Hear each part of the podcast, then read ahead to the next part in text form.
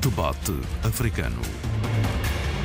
A análise dos principais assuntos da semana na RDP África. Há pouco mais de um ano fomos surpreendidos por um assalto ao quartel militar principal de São Tomé, um episódio que deixou um rastro de sangue entre muros e destapou a fragilidade das instituições de defesa e segurança, particularmente a instituição militar de São Tomé e Príncipe. Esta semana fomos outra vez surpreendidos em São Tomé, desta vez pelo assalto dos bombeiros à Procuradoria-Geral da República, isto para resgatar dois elementos daquela corporação que ali se encontravam detidos para interrogatório, suspeitos de envolvimento na morte de uma mulher alegadamente feiticeira, ou lá o que isso pode ser. A oposição exige a demissão do Primeiro-Ministro e este é tema para o debate africano desta semana com Sheila Khan, Abílio Neto e Tória Tcheca.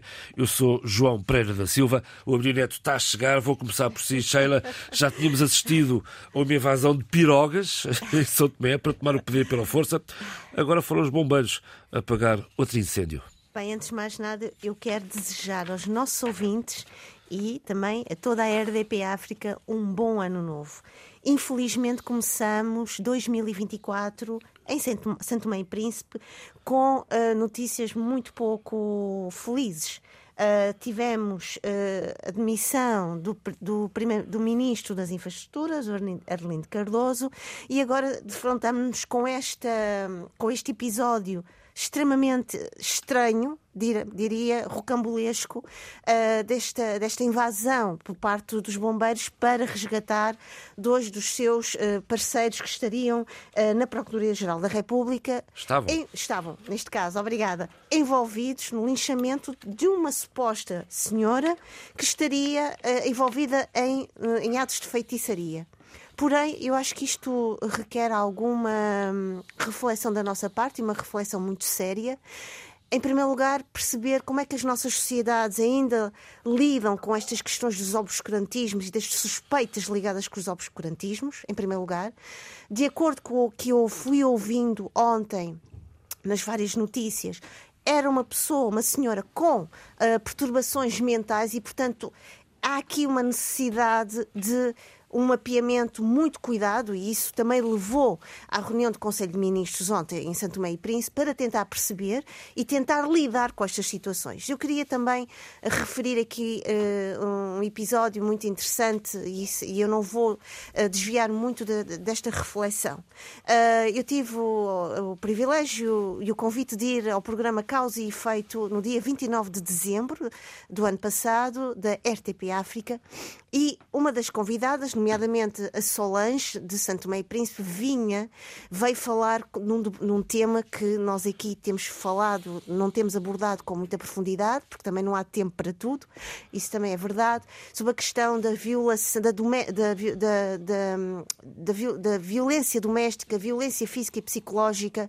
em Santo e Príncipe, que é um fenómeno caótico, descontrolado e que precisava e precisa com uma enorme urgência de um cuidado das suas instituições. Eu acho que nós deveríamos acrescentar uh, e acumular uh, a esta situação que estamos a viver em Santo e Príncipe relativamente à questão da violência uh, social, se assim posso dizer, também esta, esta situação de linchamento. A minha pergunta é o que é que se passa na cidadania e no país, neste país lusófono, Santo e Príncipe, para que uma senhora seja linchada ao ponto de uma suspeita de feitiçaria não ser trazida para a polícia, por exemplo, a polícia não ter sido uh, consultada sobre este aspecto e o que é que faz com que haja uma espécie de um castigo, de uma punição uh, arbitrária, voluntária, de um corpo de bombeiros que supostamente também estaria e deveria estar ao lado de, de, de, um, de, uma atitude de cidadania, de proteção e de prevenção. Prevenção de crimes, prevenção de uma segurança pública. E, portanto, eu acho que deveríamos colocar-nos a todos e também aos santomenses o que é que se passa na cidadania santomense para que uma mulher seja linchada por suspeita de feitiçaria e porque é que este corpo, estes duas, estas duas pessoas profissionais, optaram por no fundo, matar esta mulher. E depois outra pergunta que se coloca também, onde está o Estado de Direito? Porque se os bombeiros Ora vão bem, assaltar a Procuradoria-Geral da República a... para fazer justiça por, por mãos próprios, estamos aqui num nível é? completamente fora... Estamos numa cultura de assalto que já vimos nos Estados Unidos, por, numa dimensão maior e muito mais uh, atroz, uh, Brasil, mas isto é uma cultura Calma, de isto é São Tomé e Príncipe, São Tomé. Exatamente. Não, não confundamos. não, não, não estou a confundir, mas estou a pensar sem desprimor. Calma, sem desprimor. Assalto, claro, sem desprimor, claro, pelo amor claro. Mas a verdade é que são realidades completamente Exatamente. diferentes. História Tcheca. Bem, na verdade, São Tomé e Príncipe começa o ano com vários casos que mexem com os cidadãos, mexem com o país. Essa história do grupo de bombeiros que resolve com sirenes e carros sendo apaga eh, em direção a as masmorras onde estavam os colegas detidos, eh, não lembro o diabo, faz lembrar uh, o tal uh, golpe de canoas, não é? Portanto, tudo isso, é, das tudo isso é dramático, uh, é dramático e condenável a todos os títulos, como perguntaste bem, onde está o Estado de Direito, onde é estão as autoridades, porque é que as coisas estão a funcionar tão mal. Bom, a questão que se coloca é que São Tomé e Príncipe tudo acontece neste momento, está quase como o meu país, não é?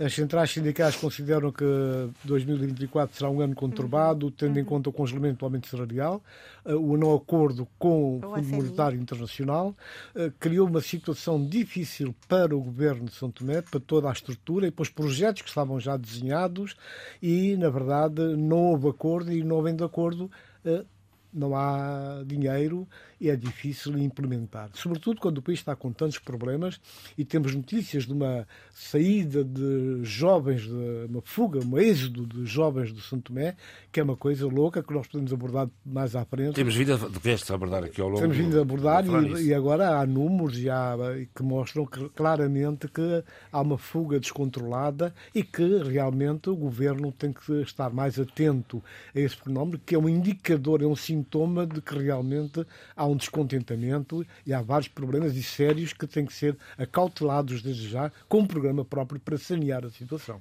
Uh, João Pereira, posso só uh, uh, colocar-me ao lado de, das reflexões diga, diga, diga. do, do Tony passamos ao Esta saída muito justificada, parece-me a mim, e bem contextualizada destes jovens.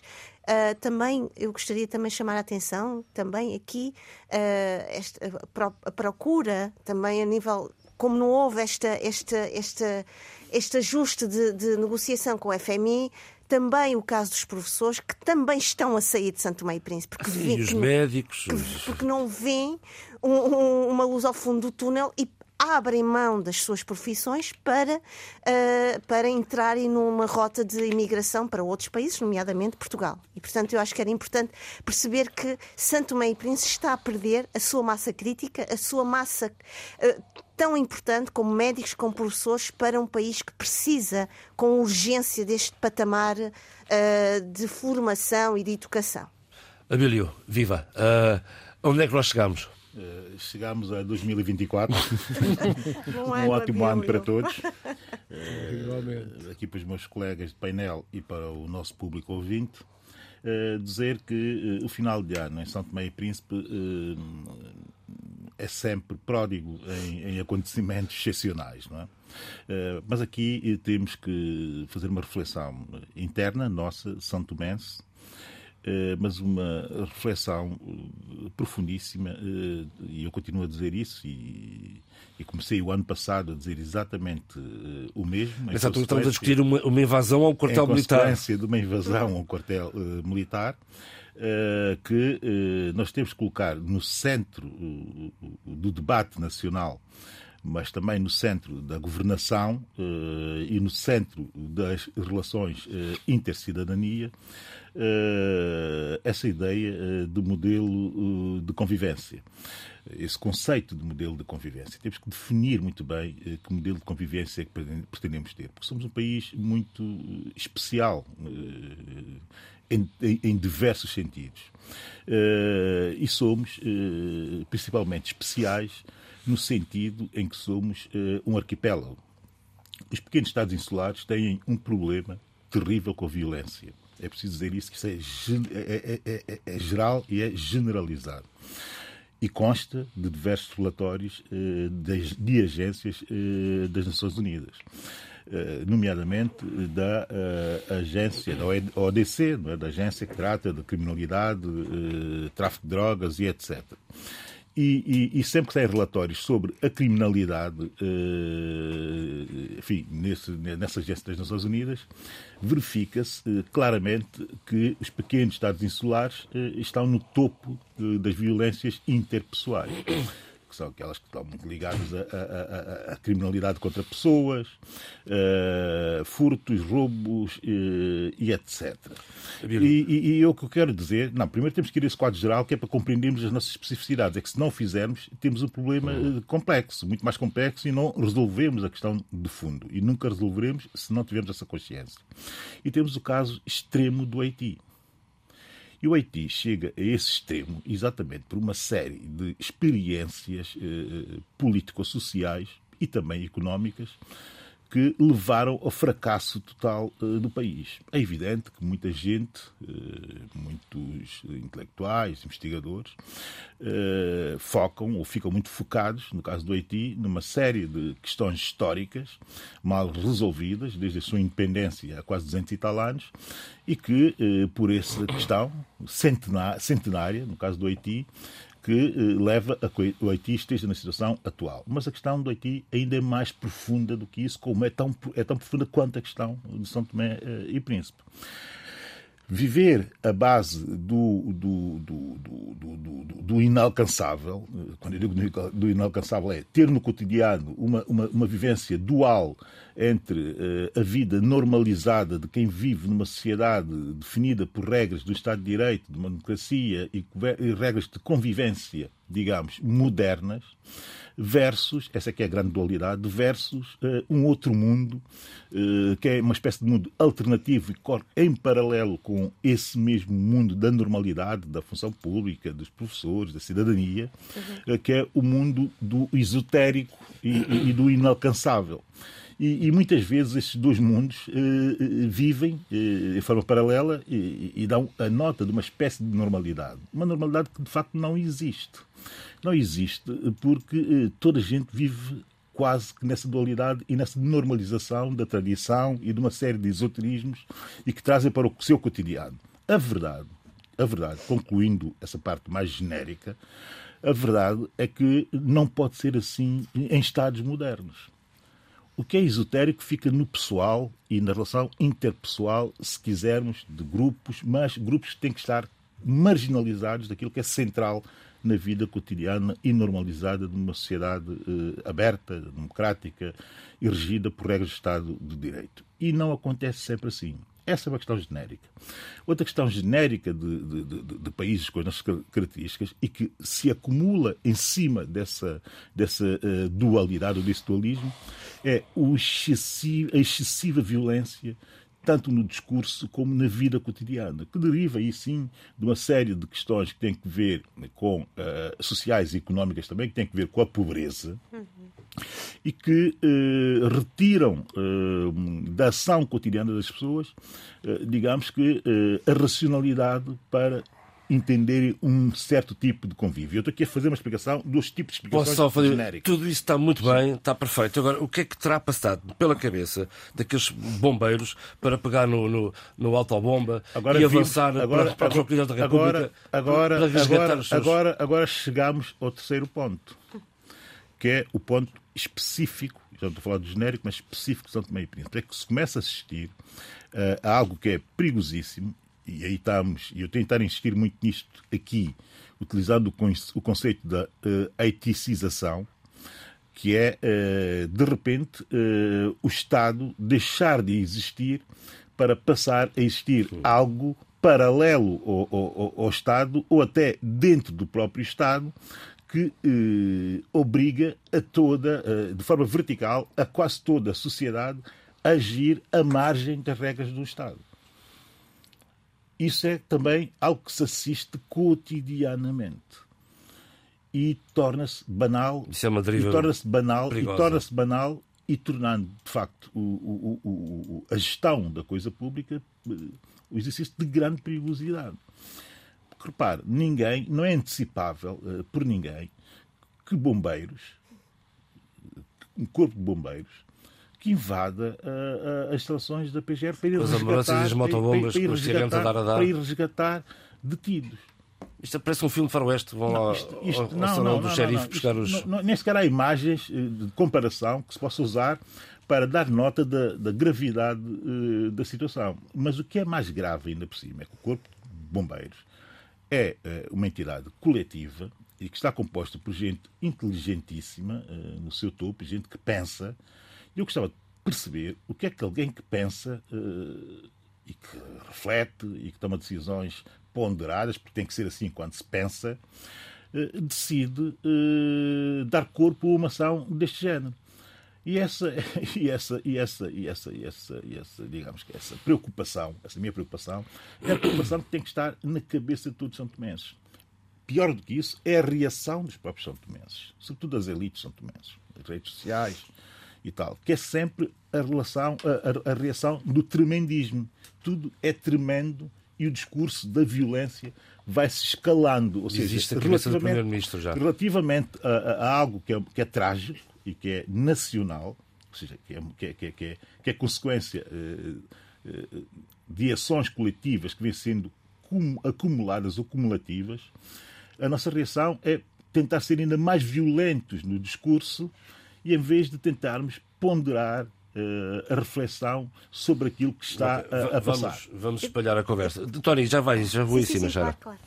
Diz isto, Tony, por favor. Eh, bom, eu queria eh, realmente o- esta explanação do, do Abílio dá- dá-nos uma ideia de facto do que é que se passa, não só em Santo Tomé, mas em vários países, não só em Ilhéus, mas também outros países no nosso continente, com as práticas nefastas- estas crenças e tudo isso que acaba por atrapalhar e que revela, de certa maneira, uma ausência de poder e a ausência de políticas adequadas para combater, portanto, esta forma de, de não estar na vida, de não acompanhar a vida e o ritmo, portanto, que ela exige de todos nós. Em Santo Tomé, tudo se complica com a situação económica e financeira, não é? Perante a situação dramática que o país vive, o Presidente da República, Carlos Villanova, portanto, pediu aos São Tomenses para se concentrarem no futuro de paz e na união que é necessária. Portanto, realmente, eu acho que não joga bota com o perdigota, mas em todo o caso, o Carlos o Costa eh, Carlos Villanova. diz que, que a Secretária-Geral da, da União dos Trabalhadores Ah. disse que a inflação ronda os 20%. Isso, portanto, é, é- é- é indicador e mostra ah, aonde chegou o Santo Tomé e Príncipe neste momento. E é evidente que eh, os dados mostram, eh, por mais que sendo contornado, a verdade é que a situação económica é difícil, é complicada. Eh, E para além da questão da, da inflação abordada pela, pelo líder da Central Sindical, eh, quer dizer, há dados concretos que mostram que eh, há uma situação dramática e o não acordo com o Fundo Monetário, onde o governo depositava toda a esperança e o discurso mostrava que havia toda uma crença que haveria o acordo, acabou por eh, fazer com que o país terminasse o, ano de rastros, é? com graves problemas que. O que o que o Checa está a dizer é muito interessante porque eu, por exemplo, achei estranhíssimo e estava fora de Portugal e estava a ler as notícias assim a correr no meu próprio país e de repente vejo o anúncio do governo que eh, iriam ser pagos o 13 terceiro mês e uma série de movimentos e de subsídios eh, ligados a, a privilégios e a direitos adquiridos eh, nesta altura. Eu confesso que em momentos deste ano, que são momentos dramáticos, eh, como disse bem António Checa, eh, a situação económica que, eh, enfim, estende-se e que afeta e que impacta muito na situação social, eu preferiria, eh, se estivesse no governo, eh, de dizer eh, aos São Tomenses que isto não é momento de pagar subsídios e muito momento de estar a alimentar direitos adquiridos. Nós temos que ser, temos que ser não só honestos, temos que ser frontais e atirar para cima também a responsabilidade da, da- da- da realidade para cima de todos. Ou seja, nós temos que assumir todos a responsabilidade de tirar o país do sítio em que está. E a melhor forma de o fazer é com frontalidade, honestidade e muita transparência. Não, e Mas mesmo muita transparência. Porque não faz sentido, e eu deixe-me só concluir isso, eu sou muito rápido, e serei muito rápido a concluir. Na minha perspectiva, não faz sentido, eu compreendo que eh, seja necessário dar paliativos, porque a situação eh, se torna ou pode se tornar explosiva. Compreendo isso. Mas também tem que compreender que quem está na governação tem que dramatizar ao extremo esse tipo de decisões, porque são decisões de grande exigência para o país, no momento de profunda crise de, e de ausência total de recursos, mesmo extraordinários, o governo pagar o 13º mês e pagar ainda por cima eh, uma série de subsídios, que são subsídios de direitos adquiridos, nenhum deles sequer com conexão uh, à produtividade de serviços, à produtividade de prestações ou do que seja. Portanto, preferia frontalidade, avançar diretamente e propor ao país, isso era um pacto que proporia ao país, seria efetivamente não um pacto de, de, de, de, austeridade, era um pacto de responsabilidade perante a situação que o país eh, está negando eh, categoricamente a viabilidade ou a viabilização de eh, facilidades eh, numa altura em que não pode haver eh, facilidades. Essa é que é a realidade. Nós estamos num ciclo de três anos pós-pandemia que são três anos trágicos para a economia são tomense e não nos estamos a dar conta de que isto são, começa a ser uma tendência que é uma tendência conjuntural. E convém sublinhar. É, só para concluir, é que o que eu estava a dizer há um bocado é que realmente quer dizer, as coisas ficaram ao meio e não se pode pedir uh, que os sindicalistas, os sindicatos, os trabalhadores não reivindiquem aquilo que acham que têm direito. Sobretudo porque o custo de vida tem vindo a aumentar e vai aumentar mais. E não podemos contornar de forma nenhuma porque São Tomé e Príncipe termina 2023 com uma recessão económica a registrar uma elevada taxa de inflação. Portanto, isto é muito grave. E o Américo Ramos afirma que, que isso se deve à falta de acordo com o Fundo Monetário, uhum. mas também ao facto de São Tomé e Príncipe depender da ajuda externa. Ah, Portanto, esses elementos acabam por chegar a um ponto em que uh, dá-se esta derrapagem enorme. Não é? Eu queria. Eu estava a ouvir há pouco o Abílio e, e, o Tony Checa, um, ehm, e o Abílio começou a reflexão dele uh, falando do Haiti uh, e que é um país que me, que me ao, quem, ao qual eu dedico muitas leituras e gosto de acompanhar o que se está a passar. Uh, nós estamos aqui a falar da questão da perspectiva e do contexto económico em Santo Tomé e Príncipe, que tem toda a importância e relevância, porque nós sabemos que a ausência de comida na mesa cria convulsões uhum. sociais e não só. Mas a minha, aqui a questão é que, uh, à, à luz deste exemplo do Abílio, do Haiti, é, parece-me a mim que há aqui comportamentos e uma tendência estruturante, estrutural, uh, não só em Santo Tomé e Príncipe, de uma violência arbitrária e de uma punição uh, social também arbitrária, uhum. que faz com que estas duas dimensões, quer a violência, quer a punição, se tornem novas ferramentas de organização social Exato. pela ausência de um Estado de direito forte, relevante. Exato. Quero dizer aqui que temos uma inflação que ronda os 20%, temos a ausência de uma, de uma proposta de uma nova grelha salarial na função pública pela incapacidade de uma negociação entre o FMI e uh, o governo.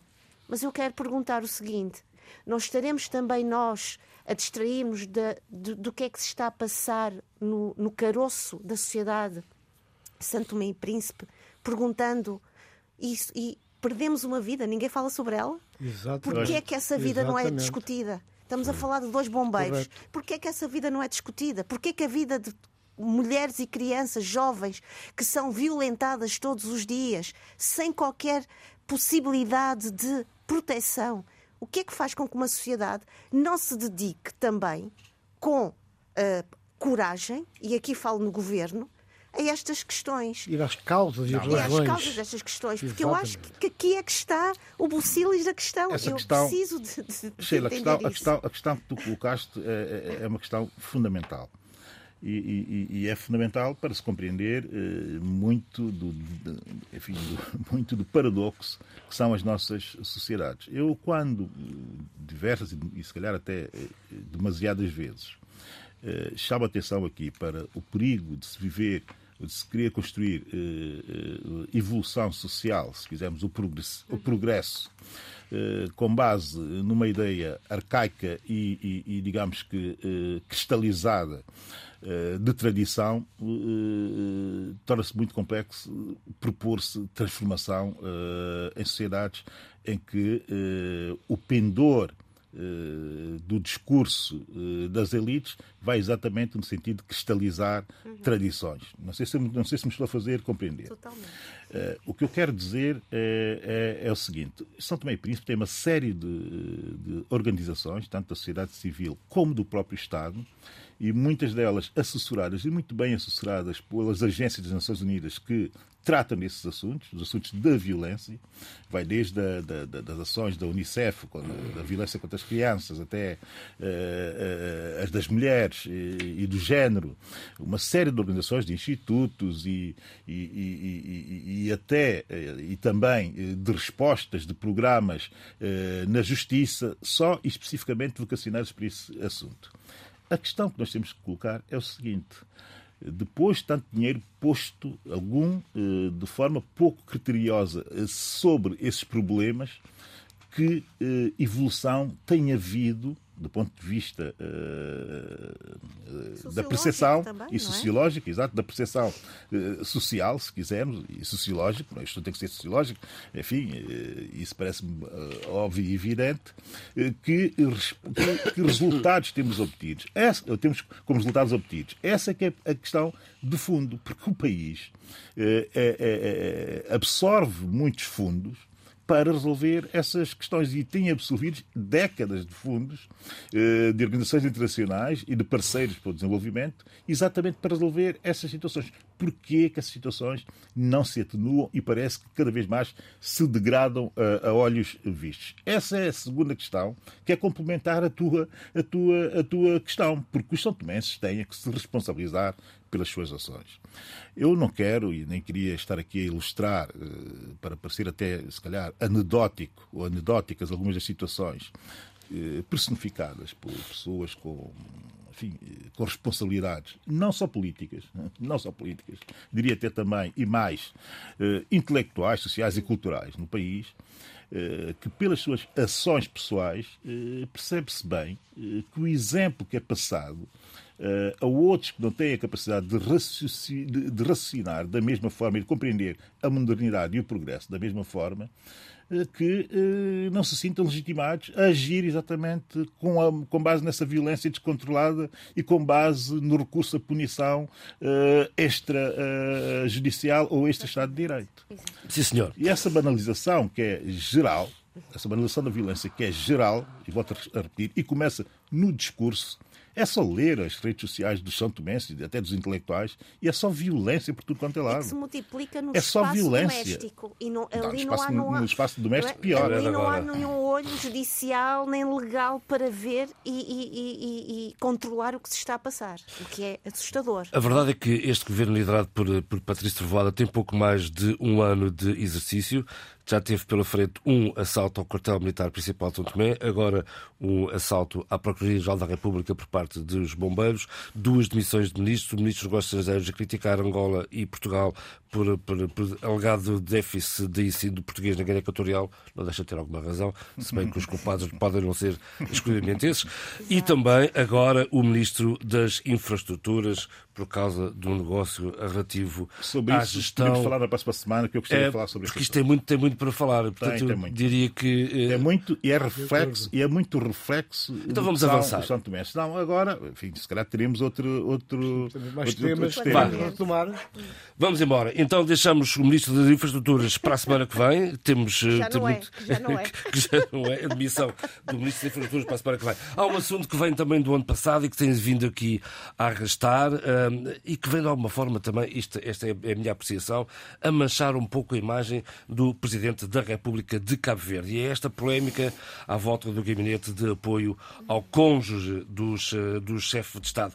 Aparentemente, este gabinete eh, não tem orçamento para pagar honorários, ou uma subvenção, podemos chamar assim, e, e com isto a inspeção do Ministério das Finanças eh, está a proceder a uma inspeção aos gastos com o pessoal afeto à Presidência da República. Bom, há aqui uma, uma guerrilha entre o Presidente e, e, e o Governo, uh, se sim ou não, uh, pergunto, e quem é que pode uh, ganhar com isto? Não, não há dúvidas que salta à vista que já havia uma dificuldade na convivência entre o Presidente da República e o Governo. São várias questões, várias alfinetadas, uma expressão que os cabardinos gostam muito, uh, que não ajudam e não contribuem para a imagem que Cabo Verde já ganhou no mundo, né? e, e também vis-à-vis -vis a, sua, a sua própria população. É evidente que esta questão tem a ver com o quê? Tem a ver, tem a ver com, com os problemas outros problemas que ficam muitas vezes refugiadas no canto das agendas e não têm uma resolução uh, que, que, o próprio assunto exige. E claro que uh, tentou-se encontrar uma solução para resolver um problema que, à partida, se houvesse diálogo, se os canais funcionassem uh, de uma forma democrática e que todos quisessem contribuir, eu acho que não se teria chegado a este ponto. Neste momento, azedou, o assunto azedou, e, e, realmente, quer dizer, é uma imagem muito feia, pouco elegante, pouco cordial, pouco política mesmo, desta auditoria à presidência da República por uma única razão, ao fim e ao cabo. E depois, a partir dali, tentar uh, ver o que, é que há de mais de algumas anomalias e erros na administração e na utilização da coisa pública na presença da República. É figura, portanto, o número um do país. Não, é? Não, não, não tínhamos uh, variedades e é, portanto, a figura que no contexto do nosso continente, da África, e no contexto, se quisermos até a nível mundial, que tem um discurso, uma narrativa, uma forma de estar e de ver o mundo que tem feito alguma pedagogia, sobretudo nas camadas mais jovens. Não é? E é uma coisa que acaba por tocar, inclusive, os analistas, gente que se preocupa com a forma como os países vão ou não vão, e, sobretudo, a relação do poder com uh, as suas gentes. Uh, eu penso que aí seria necessário talvez uma intervenção, uma mediação de outras figuras cabo-verdianas que, que as há, são figuras que já deram provas, que já passaram pela governação e que podem, inclusive, eh, deitar água na, na, na fervura, baixar a temperatura e permitir soluções eh, que sejam fáceis de conversar e são possíveis de conversar à volta de uma mesa. Não me parece bem portanto, pôr a nu esta situação daquela forma, porque praticamente fica subentendido, fica aí nos cantos eh, da, narrativa que houve aí uma tentativa de, colher ganhos em função da, das funções que a pessoa exerce. Não parece que seja isso. Agora, há uma ausência em termos de regras, de legislação, que devia existir e não existe. Outros chefes de Estado já passaram uh, por Cabo Verde e casados com esposa, com família, e esses assuntos têm que ser resolvidos porque vai, assim vai continuar. Ou há direitos e não há direitos adquiridos, ou então encontrar uma forma de controlar a situação. Poderá uh, a esposa, a companheira do Presidente da República, uh, exercer uma função qualquer como uma, como uma cidadã normal? Há alturas que ela tem mesmo que acompanhar o marido em, certo, em certos momentos para representar o Estado, para representar a República? Claro que há. E nessa altura, como é que ela faz? Essa é que é a questão Portanto, fundamental. Esta é, é uma das é questões que existem e a, a outra questão que, que existe exatamente é, é, criar barreiras para que o poder instituído não seja vulnerável a aliciamentos uhum. Uhum. por ausência de Portanto, neste caso, eu penso que uh, é importante que as partes serenem um bocado e que as coisas sejam dialogadas e faladas a seu nível. E, e tem que haver uma solução. Tem que haver uma solução. Não pode continuar assim. Até porque Débora Catiza Carvalho, mulher do Presidente da República, da República. José Maria Neves, é quadro superior de uma empresa cabo-verdiana de capitais públicos. Com certeza. A sua antecessora era advogada e nunca deixou, eh, de resto, de exercer, de exercer. Eh, a advocacia. Eh, e, portanto, há aqui uma questão que Cristina Fontes Lima, esta semana no Jornal da Nação, diz que é uma vendeta politiqueira ou uma vontade de mal dizer, fruto de ressabiamento, falta de argumentos elevados de combate político ou desinformação. Não, é coisa muito simples. É, é, aí é que está.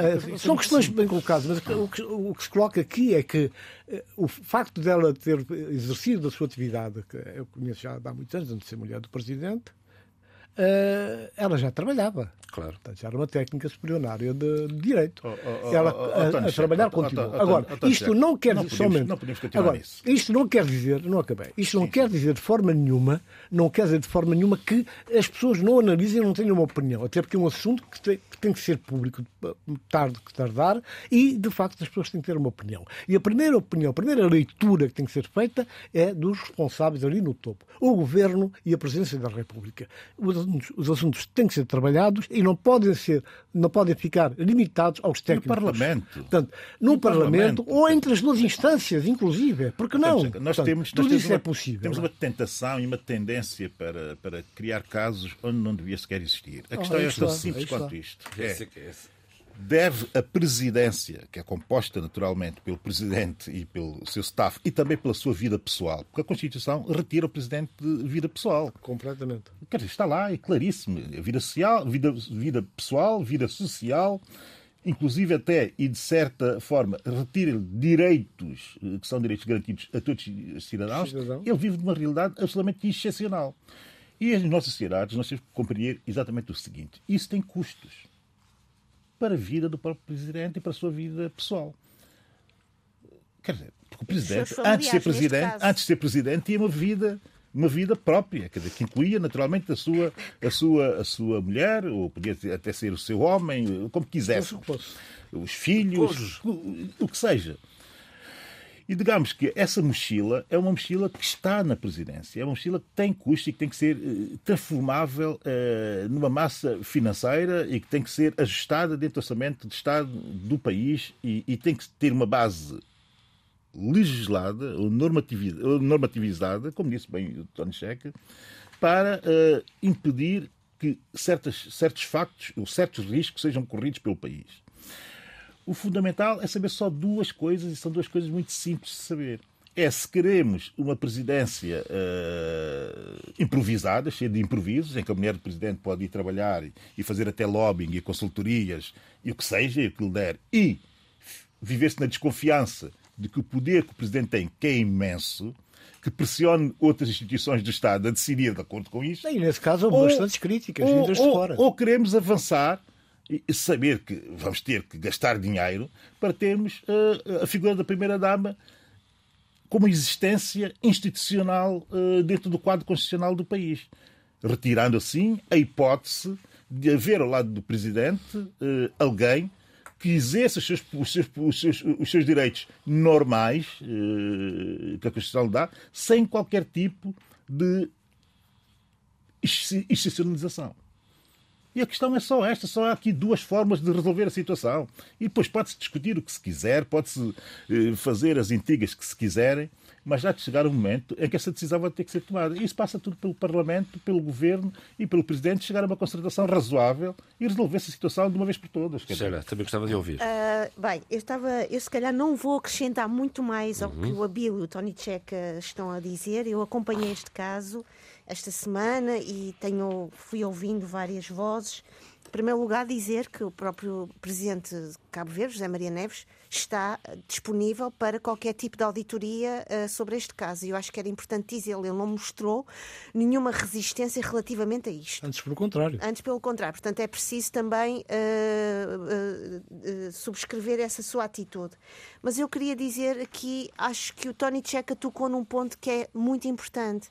É que nós fomos pautando e mapeando ao longo do ano passado, e já no final deste, do, de 2023, um- uma ausência de diálogo entre Uh, nomeadamente o governo, primeiro-ministro e o presidente da República. E acho que todo este ressabiamento, esta falta de diálogo, vem e resulta nesta lavagem de roupa suja no espaço público.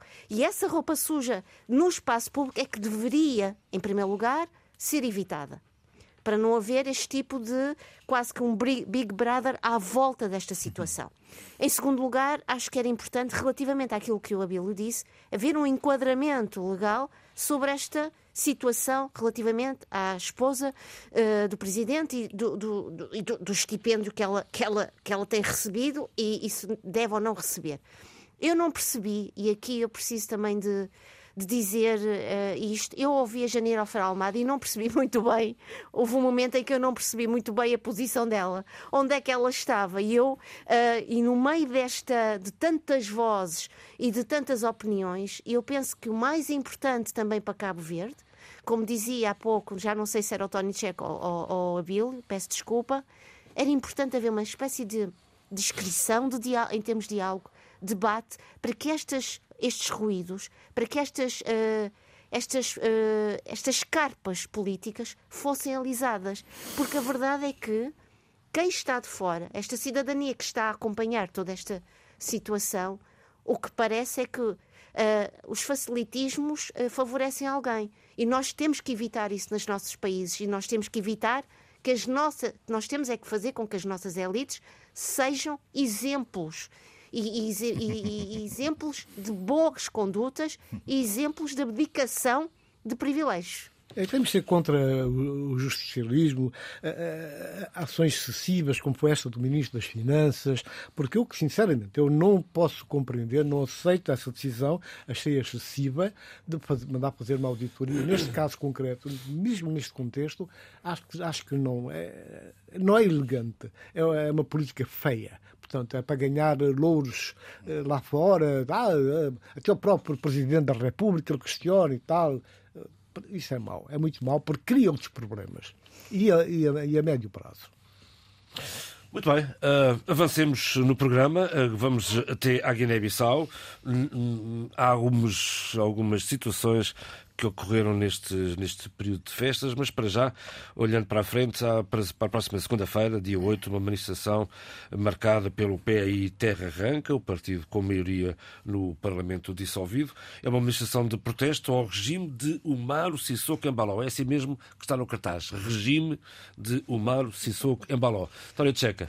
Uh, o que é que pode ser aqui? Alguma ação violenta da polícia ou nem por isso? Uh, bom, ele já, uh, ele já reagiu, né? Ele disse logo, avisou, aliás, ele tem, não tem estado a fazer outra, outra coisa. Mas é bom recuar um bocado no tempo, o tempo recente, perceber que não foi por acaso que Sissoko, pouco antes de dar posse ao novo governo, e, e enquanto dava posse, ele foi. Não, o governo não ganhou as eleições, com a ah, maioria, a maioria absoluta sim, sim, do Domingos Pereira. Ele foi remodelando, adaptando toda a estrutura. Martins, toda a estrutura da presidência da República. Da presidência da República. Eu tinha falado do assunto uhum. e ele fez isso, afastou aqueles que não eram tão, poderiam ser tão fiéis e que pessoas que podem perguntar, mas porquê? Porquê que temos que fazer assim? E mudou completamente toda a configuração humana de segurança de, militarizada da, da presença da República foi exatamente para criar as condições para não ter problemas internos. Ele foi mais longe. Um dos seus grandes aliados de sempre e que o ajudou a chegar ao poder da forma como chegou, que era o, o presidente do Supremo, foi afastado, não acata nada, mas com militares armados fortemente armados, a casa dele sitiada, com a família lá dentro, e ele resistiu enquanto ordem do presidente, porque ele não estava a obedecer as ordens. Porque quando ele não cumpriu o que ele, que ele queria, obrigou a admitir-se, coisa que ele não queria fazer, e acabou por fazer quando foi coagido daquela forma, uma forma bélica terrível. E ele diz, ele disse agora, eu vou dizer exatamente o que ele disse qualquer tentativa de sair às ruas, mesmo que seja 50 milhões de pessoas, terá uma resposta adequada e quem quiser sair, que saia. Ameaçou o Presidente da República Sissoko, rezam as notícias. Ele foi mais longe e avisou que não vai tolerar nada de ninguém. Quer dizer que a manifestação marcada vai ser se eles conseguirem sair do, do, do, local de concentração, vai ser eh, algo dramático porque uh, ele está virado para tudo, ele tem a força toda nas mãos, viu-se que não há outra força, não há outro poder militar na Guiné-Bissau. Ele tem, na presença da República, ele tem um batalhão de homens fortemente armados com armas moderníssimas, que a Guiné-Bissau não tem. A Guiné-Bissau, portanto, as forças armadas da Guiné-Bissau não têm. Ele tem, portanto, conselheiros à altura, não só guineenses, ele tem tudo o que precisa para, de facto, fechar o cerco. Ele está, não está a obedecer a CDAO, e a CDAO parece ter medo também não avança muito mais. Reposição da legalidade, mas depois não faz nada. CDAO que mantém lá uma força militar. Tem lá uma força militar que está ao serviço do Presidente da República. Ele é que manda e, e comanda essa força. Portanto, tudo isso faz-nos crer que os tempos são difíceis e não se vislumbram quaisquer possibilidades para qualquer, alguma melhoria. Uh, Simões Pereira está completamente vigiado, limitado, e houve uma prisão que aconteceu com o antigo diretor das finanças de, do Ministério do, do, do, Interior, ligado à segurança, uh, que é considerado por toda a gente, pois já era um, era um dirigente da MADEM G15, e é, tem, tem o estatuto de um indivíduo reto, correto, vertical, etc, etc. E neste momento ele foi preso. O Tribunal já deu ordens para a sua libertação porque não há razões para estar preso. Mas ele continua preso. E o que circula em Bissau, o que se diz nos meios ligados à política, mas já nos cafés e nos bares, é que a ideia de ter esse homem preso é para que ele não resista e denuncie o autor de desvio de verbas na segurança de Estado. E quem seria o autor?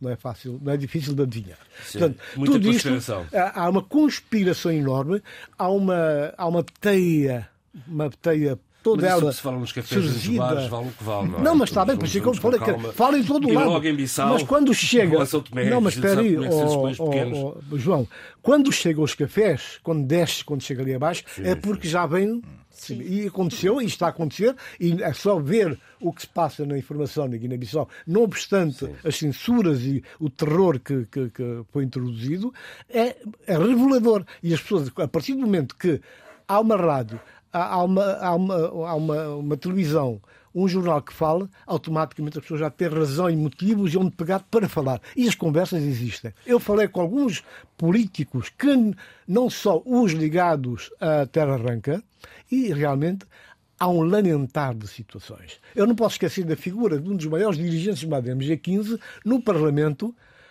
a voltar-se para o, para o Simões Pereira e dizer que reconhece, reconhece e vê nele, portanto, um líder. E, eu que sou dirigente do partido Madem G15, mas eu respeito e estou disposto a colaborar e a trabalhar com sinceridade e lealdade. As condições estão reunidas para nós fazermos avançar aqui na Bissau, porque é isso que todos nós queremos, independentemente das nossas cores políticas. Portanto, foram criadas, estavam criadas as condições, porque não se pode negar que essa força criou as condições para um diálogo aberto. E muita gente foi convidada para esse diálogo. E há muita gente que, inclusive, fez parte do governo que foi dissolvido, eh, sem ser, portanto, da, da, da área do, do PSGC ou de outras forças que integram esse, esse, essa, essa terra arranca. O Tony Checa foi buscar o Parlamento guinense. Bem, nós estamos aqui também um pouco em, em perspectiva relativamente a 2020, em 2024. Foi, estamos foi aqui, um olhar para, estamos aqui um bocado a olhar para os nossos países eh, neste ano que vem aí, para perceber o que é que pode vir a acontecer. No caso da Guiné-Bissau, só tenho uma pergunta a fazer. Quer dizer, quem vai legitimar eh, o programa do atual governo? O próprio Governo, o Presidente da República? Não, é, que eu ainda estou para perceber quem é que vai legitimar o. Para já, o Orçamento de Estado foi aprovado pelo próprio é, Governo. É uma boa questão. É uma boa questão. A, é, a questão fundamental é esta. Quem legitima tudo o que ele está a fazer? Neste, ele fez ontem uma reunião do Conselho de Ministros, presidiu, ele é que preside Está na Constituição. Aprovou o orçamento não, dessa vez. Ele aprovou o orçamento, ele fez tudo sozinho.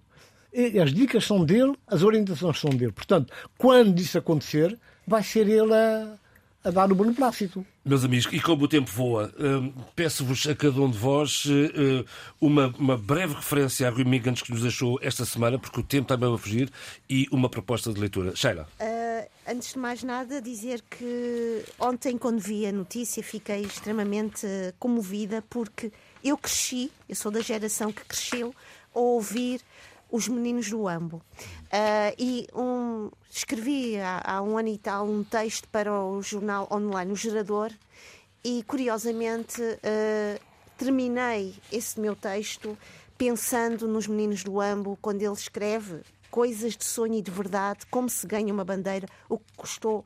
Uh, o que custou a liberdade. E eu acho que Rui Mingas, com todo o seu percurso poeta, músico de resistência, embaixador, também atleta, acima de tudo para a minha geração e para a geração que hoje está aqui e que ainda e que certamente não teve de lutar e não fazer as lutas que ele teve que fazer. Eu acho que nós não devemos não esquecer Rui Mingas, não esquecer aquilo que ele fez, não esquecer aquilo que ele cantou e, acima de tudo, lembrarmos, homenageando Rui Mingas, cantarolando as suas letras e explicando aos nossos jovens hoje o sentido e, e, e, e, a importância daquelas letras para nós. Eu acho, eu teria muito mais para dizer, mas uh, fica para mim os meninos do Ambo sempre. Já era uma proposta de leitura, 20 segundos, por Uma favor. proposta de leitura Uh, a Hora dos Lobos foi um dos meus presentes de Natal que eu pedi e veio ter comigo. A Vida dos Alemães no Rescaldo do Terceiro Reich.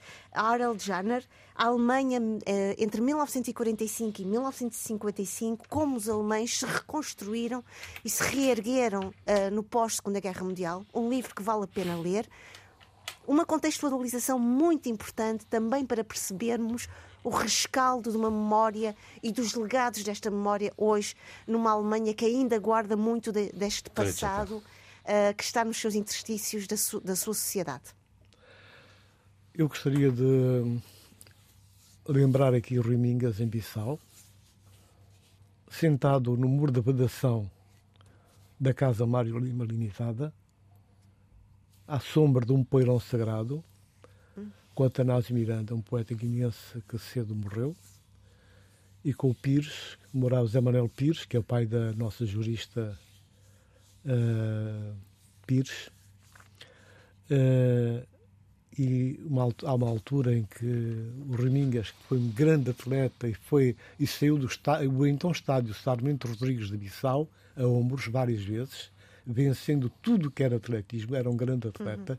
era um grande homem da guitarra, era uma voz fabulosa, como todos nós sabemos.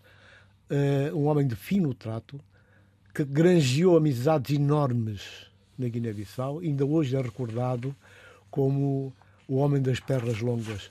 O Rendinhas foi um homem bom, foi um homem camarada. Ele acabou, ele e o seu grupo, Atanásio, uh, o Zé Manuel Pires e mais outros, uh, acabaram por ser detidos pela PIDE da GS e passaram as passas do Algarve nos, nos interrogatórios da, da, da, em Bissau.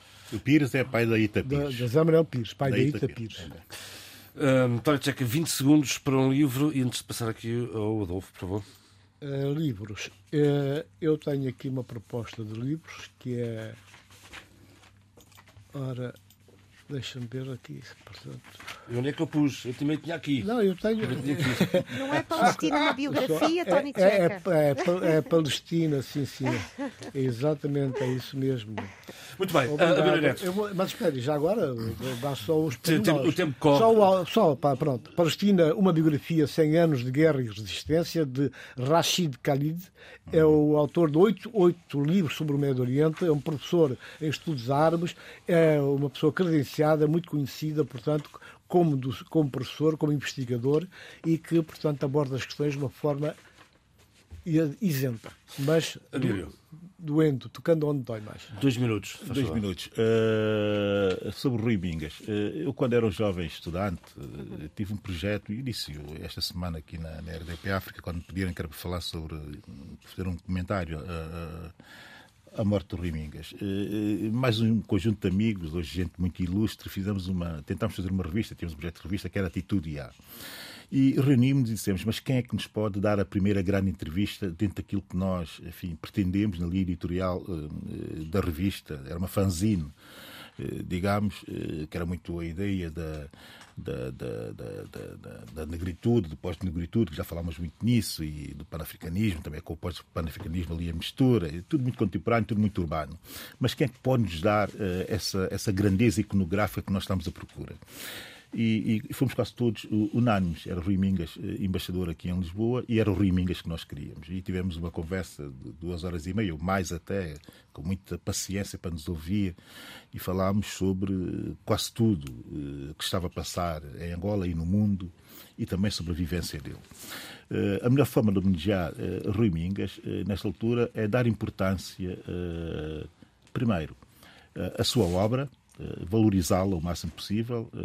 Os temas angolanos, esse grande álbum faz agora 50 anos.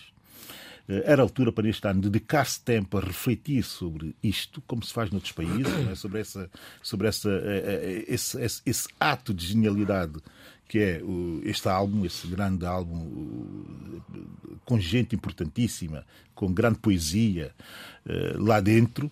E depois também, outra forma uh, de uh, homenagear, muito rapidamente, é homenagear os seus poetas. António Jacinto, são 100 anos de nascimento de António Jacinto e não se vê nada mexer-se no sentido de aprofundar e divulgar outra vez mais a sua obra. E o outro seu grande poeta, Mário António, que está ostracizado pela evolução ideológica que teve e que já está na altura de retirarmos essa carga ideológica e, e valorizar a sua obra. Eh, o debate africano esta semana, com o apoio técnico de João Carrasco. Fique bem. Debate africano. A análise dos principais assuntos da semana na RDP África.